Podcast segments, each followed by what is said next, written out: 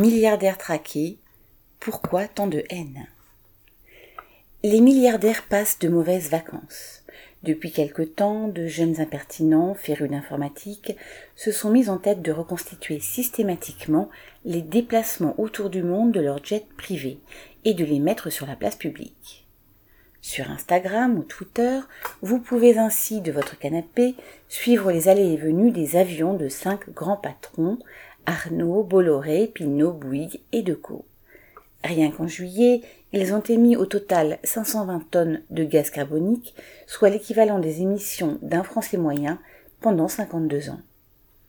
Par ces temps de réchauffement climatique, et pour des patrons d'entreprise qui se félicitent de leur haute responsabilité environnementale, cela fait un peu désordre, surtout lorsqu'il s'agit de vols de 20 minutes pour des allers-retours vers des stations balnéaires. En février, Elon Musk, richissime patron de Tesla et de SpaceX, avait essayé d'acheter pour 5000 dollars le propriétaire du compte Twitter qui suivait ses déplacements. Décidément trop radin, il s'était vu opposer un refus. C'était peu de temps avant qu'il essaie de prendre le contrôle du réseau Twitter pour, ouvrez les guillemets, défendre la liberté d'expression, fermez les guillemets.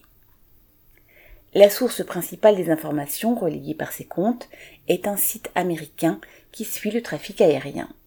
Son fondateur subit de grosses pressions de la part de tous ceux qui n'ont pas trop envie que leurs frasques aéronautiques soient connues de tous, des oligarques russes aux milliardaires saoudiens. Mais pour l'instant, il peut s'abriter derrière les décisions de la justice américaine pour continuer son activité. Les milliardaires ont toujours la solution de louer des avions d'affaires. C'est beaucoup plus discret.